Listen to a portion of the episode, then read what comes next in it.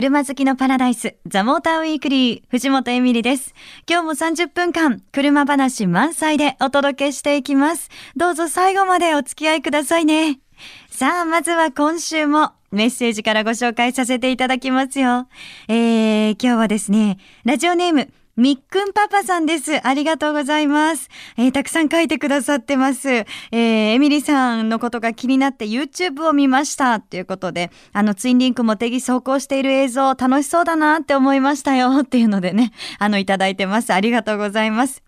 さあ、みっくんパパさん、アイルトン・セナの大ファンで、昔、単車を乗っていた時に被っていたヘルメットは、自家製のセナ仕様のヘルメットでした。鈴鹿サーキットにも足を運び、予選初日からチケットを取り、日曜日の決勝まで F1 を間近で堪能しました。しかも自分がいたところは鈴鹿のメインストリートが終わり、第1コーナーに入る一番減速する場所。最高でしたね。体中に響き渡るエンジン音、とてつもない速さ、筋書きのないドラマ。やっぱり F1 はモータースポーツの頂点ですね。という、エミリさん、ステッカー欲しいです。っていうふうにいただいてます。ありがとうございます。いや、あの、鈴鹿でね、あの、金曜日から日曜日までね、ファン間近で堪能っていいな、羨ましいなって思いますけど、ほんと実際にレースってサーキットに行くと、いろんなことを直に感じられていいなって思いますよね。音もそうですしね。で、速さなんかもね、ちょうど私あの今月 WEC 富士スピードウェイ行きました。結構ね、やっぱ実際に見ていろんな発見がありました。今日はね、この後そんなお話もさせていただければな、なんていうふうに思ってます。みっくんパパさん、ステッカーお送りさせていただきますので受け取ってくださいね。え皆さんからのメッセージもお待ちしてます。メールアドレスは tm.fmyokohama.co.jp ザモーターの頭文字 tm.fmyokohama.co.jp でお待ちしています。FM 横浜ザモーターウィークリー藤本エビリがお届けしています。さて、オープニングでもね、お話ししましたけれども、あの WEC FIA 世界耐久選手権第5戦、富士6時間レース、行ってきました。ザ・モーターウィークリーを聞いてくださっていた方は、あの番組でもね、コーナーで何度も特集してましたので、ああ、気になってる、どうだったの？っていう方もいらっしゃるかもしれませんけれども、あの、私、金曜日の練習走行から決勝まで3日間すべて見ることができました。あの、今年もトヨタレーシングのホスピタリティラウンジという場所でですね、司会のお仕事をさせていただきましたので、いや、かなりあの、豪華な場所だったんですけれども、3日間すべてそのレースを見れるっていうのは贅沢だなっていうふうに感じました。で、中でも、あの、一番ね、わって思ったのが、土曜日の予選だったんですね。トヨタの8号車がポールポジションを獲得したんですけど、これ、大逆転でのポールポジションだったんです。ポルシェの20号車が出した予選のトップタイムがあったんですけど、これをなかなか塗り替えられなくって、残り時間もあとわずかというところでですね、トヨタ8号車のあの、ブエミ選手が諦めずにトライを続け、最後の最後でタイムを更新して、ポールポジション獲得ということで、もうそのラウンジの中でもね、拍手と歓声が上がってましたけど、私も感動しちゃいました。まあ、日曜日の決勝では、そのトヨタの8号車がそのまま先行して首位をキープしまして、で、もう1台そのトヨタ7号車がそれに続いて、最終的にはもう後続を引き離してのワンツーフィニッシュだったんですね。あの、ホームコースの富士3連覇をトヨタ獲得しました。先ほどあの、まあ、ちょっとポルシェが出てきたりとか、いろんな車のメーカー出てきましたけど、この WEC って最高峰の LMP1 クラスに3強って言われてるマシンが今出てまして、トヨタ、アウディ、ポルシェなんですけど、それぞれその特徴があるんですよね。例えば、アウディのマシンなんかは実際にそのレース会場に行くとよくあの分かったんですけど、本当に静かなんですね。で、コーナーをね、曲がるときにすごくコーナーが速いんですよ、速さが。で、ポルシェはストレートが速いんですね。で、あの、トヨタはその両方をこう合わせ持ってるような強さがあって、あの、一周するとね、これ聞いた話なんですけど、そんなに特徴がそれぞれ違っても、一周するとタイムの差がほぼ変わらないんだそうです。だからその中での勝利っていうのは本当に難しいものだし貴重なものなんだよなっていうふうに感じました。まあ私がそのいた場所っていうのはピットのすぐ上だったということもあってタイヤ交換やドライバーチェンジも真上から見ることができたんですけどそういうのもやっぱり実際に見るとそのレースっていうのは一人で戦うものじゃないなっていうことをね実感しましたしやっぱりあのこれからも実際に私サーキットでレースを見てあのその興奮を直に味わいたいなというふうに思いました。さあ、この後もまだまだ車トーク続いていきますよ。えー、私が気になっているプレミアムな車についてこの後お届けします。藤本エミリがお送りしているザ・モーターウィークリー。さて、ここからは私がですね、気になっているプレミアムな車について伺っていきたいなと思っています。え今日はこの方来ていただいています。モータージャーナリストの島下康久さんです。よろしくお願いします。はい、よろしくお願いします。島下さん、あの、はい、ザモーターウィークリーは久しぶりにね来ていただく感じなんですけれども。そうですね。寂しかったです。あ、すいません、本当に。でもですね、今日はもうね、島下さんじゃないとダメなんです。なぜかというと、はい、今日私が気になっているプレミアムな車とは、はい、ベントレーなんです。なるほど。はい。で、なぜ島下さんかって皆さん思いますよね。なんと、島下さん実は、ベントレーを所有されておりました。中古です。いやいやいや、にしたってですよ。中古です。七十二回ローンですか すごい具体的な数字が出ちゃいましたけど、はい、それだってね月々のお支払い結構、ね、家賃かっていうぐらい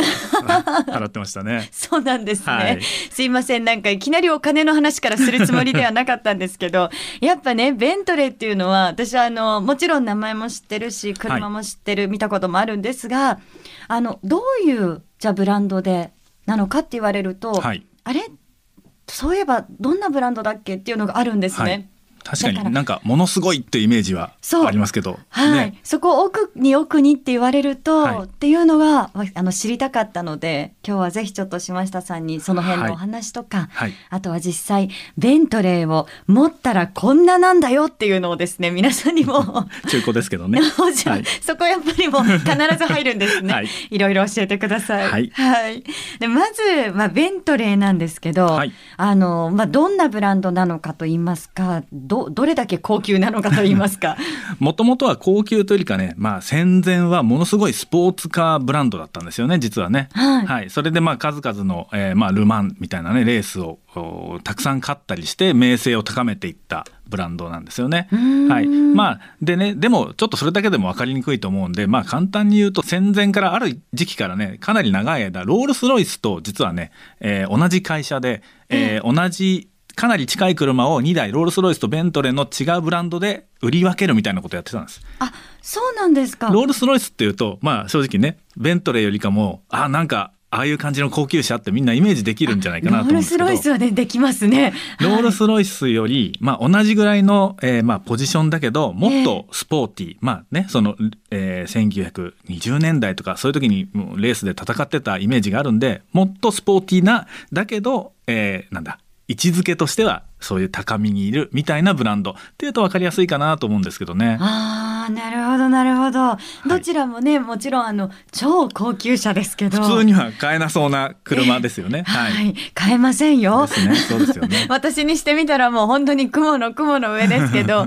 でも高級だなっていうのはやっぱりこう一目見ても分かったりするのがあって、はい、そのベントレーのこう高級さっていうのはどのあたりがすごいんですかね？うん、そうですね例えばまあエンジンが大きくてパワーがありますよとか速いですよとかまあそういうのもあるんですけど、うんうん、一番あの感じるのは内装のなんだろうな作り込みの良さっていうんですかね。そこが一番分かりやすいところではないかなと思いますけど。内装の作り込みの良さ、うん、ドアを開けてまあ見るとまあ見えるところ全部、えー、革か木か、まあ、もしくはアルミみたいなねこうリアルな素材で全部作られてて、えー、全部革張りですよ。しかも、ゴワゴワとした革じゃなくてつるんと滑らかな革で貼られてるわけですよ。はい。それだけでまずはねおっと思うんじゃないかな知らない人でもうん、もう見ただけでもないそう、はい、でもちろんそのリアルな素材ということはそこにこだわりがあったりとか。そうですね。だから木に見えるところは絶対木なんですよ、はい、あの革に見えるところは、まあ、合皮ではなくて本当の革、うんうん、例えばね、えー、コンチネンタル GT というね僕が中古で 持っていた車なんですけど、えー、1台の内装に11頭の牛の皮を使ってるんですって。11頭へえ。え、なんかごめんなさい。へえって言いながらもあまりにすごすぎて想像がつかないんですけど。僕も想像つかないんですけど。あの、でもなんかすごそうじゃないですか。うそう。なんか切ったり貼ったり組み合わせたり、あとどっかは適当に合成でいいやじゃなくて、本当の牛の皮をとにかく隅々まで貼ってあるんですよね。そして、それを縫い合わせてるステッチは全部手作業、職人さんが手で縫ってるんですよ。え手で塗ってるんです手で塗ってるんです。僕工場を見に行ってるんですけどねイギリスのクルーというところにある工場なんですけど、はい、本当にね中入ると自動車の工場ラインでこうねどんどん流れていくというのとは全く別世界なんです。職人さんが手作業してるんです。あのすごい今思ったのがどのぐらいその1台作るのにかかるものなんですか？それ手でねやられたりとか。あのえー、ミュルザンヌというね一番、えーまあ、最高峰のモデルがあるんですけど、はい、これで前に聞いた話だと9週間。1台作るのに9週間かかる。9週間。はい。ボディも例えば職人さんがね手で磨いてるんですよ。塗装する前に。表面をね綺麗にしてたりとか。はいはい。そう。えじゃあ2か月ちょっとぐらいかかるってことですね。そ、ね、の1台の車、はい、出来上がるのに、はいすごいですね。そういう話を聞くとリアルにうわやっぱ超高級車違うんだなって思いますけど。速いとか高いだけじゃなくて、まあ、いわゆる高級車と言われるものって本当はねそういうところなんですよね価値はね。そうなんですね、うん、あのちなみにその、ええ、実際にベントレーをその所有してる持っているっていうので、はい、どうなんですか？その車検とか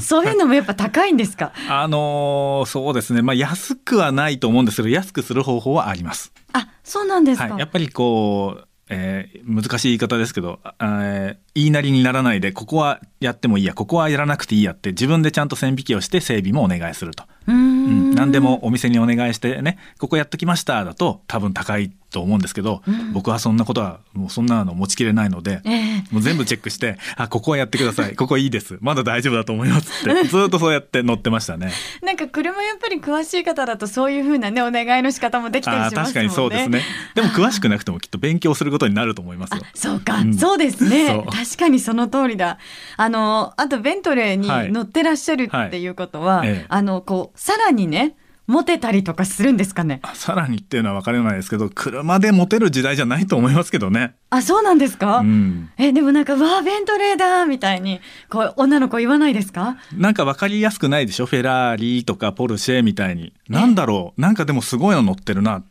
この人何やってるんだろうみたいなね。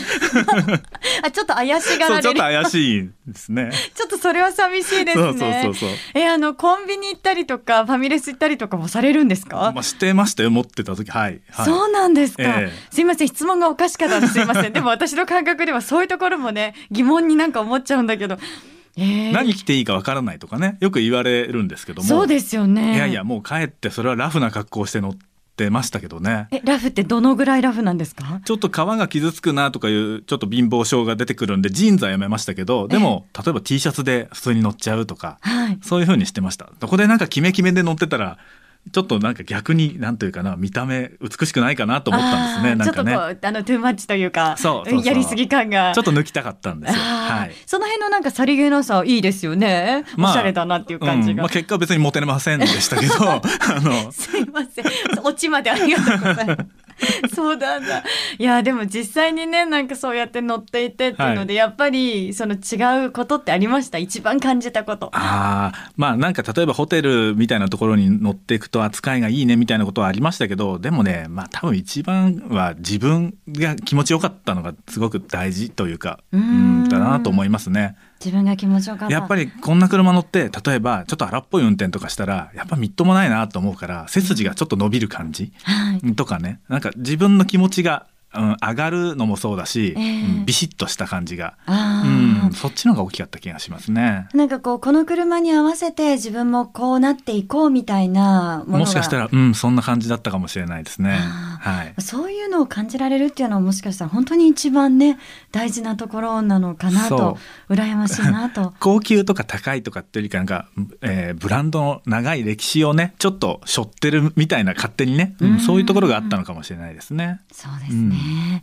うん、いやでも実際に持っていらっしゃる島下さんにお話が今日聞けてよかったです。いやいやいや中古でしたけどね。はい、またぜひじゃあの超高級車の会話よろしくお願いいたします。はい、よろしくお願いします。この時間来ていただきました島下康久さんでした。ありがとうございました。ありがとうございます。藤本エミリのウィークエンドチェッカー。今回はこんなお得な情報を見つけてきました。川崎、横浜で BMW 正規ディーラーを展開しているニコル BMW では、11月8日の土曜日、横浜の日産スタジアム前中央広場で、ニコルオーナーズデイ2014を開催します。11時から16時までの開催時間中、会場では BMW 最新モデルやニュー M3 をはじめとしたスポーツモデルの展示、パーツの即売会、キッズコーナーや豪華商品が当たる抽選会などが行われます。えそして、ザ・モーター・ウィークリーは現地で今年も公開収録を行いますよ。参加費は無料で、オーナー以外の方でもどなたでも入場できます。皆さんぜひ会場でお会いしましょう。詳しくはニコル BMW のホームページをチェックしてみてください。お届けしてきましたザ・モーター・ウィークリー。さて今日はベントレーについて、あのお話をね、教えてもらいましたけれども、なんかさっきね、あの、島下さんに伺ったところによりますと、ベントレー初めての SUV 車が出ると。で、実は私もこのニュースチェックしてて、うわ、楽しみだな、どんな感じなんだろうな、なんていうのを思っていたんですけど、なんか、その、超高級車市場っていうのもセダンだけじゃなくって SUV っていうものに注目をしていて、結構その高級 SUV っていうのが出てきていると。で、これからも出てくるんじゃないかっていうお話なんですね。で、理由としては、あの、やはりその、雪とか、そういうね、天気に左右されない SUV であれば、っていうのがあったりとか、あと、日本はすごくその道が綺麗、道路が綺麗ですけど、海外でちょっとこう道が悪い国とかもあったりしますよね。でもそういうところでも、あの、難なく走れるっていう強さがあるということで、この高級車の中にも SUV っていうのがどんどん増えてくるというふうにおっしゃってました。SUV 好きの私としては、これは本当にね、楽しみだなって思うんです。買えないけどね。買えませんけど、でもこう、いろんなね、SUV が出てくるっていうだけでもワクワクしております。さて、お送りしてきました、ザ・モーター・ウィークリー。今日の放送は翌週番組サイトザモーター .jp にアップされますのでチェックをよろしくお願いします。そして LINE アットにザモーターウィークリーのアカウントを始めてます。番組情報など発信してますので友達登録もしてくださいね。えそして番組の Facebook、最近は私も直接書き込みをしてます。こちらもチェックをお願いいたします。えそして皆さんからのメッセージお待ちしています。メールアドレスは tm.fmyokohama.co.jp ザモーターの頭文字 tm.fmyokohama.co.jp です。メッセージ番組内で読ませていただいた方には番組オリジナルステッカープレゼントしています。どしどしメッセージお寄せくださいね。それでは皆さん、良い休日ドライブを。ザ・モーター・ウィークリー。お相手は藤本エミリでした。また来週。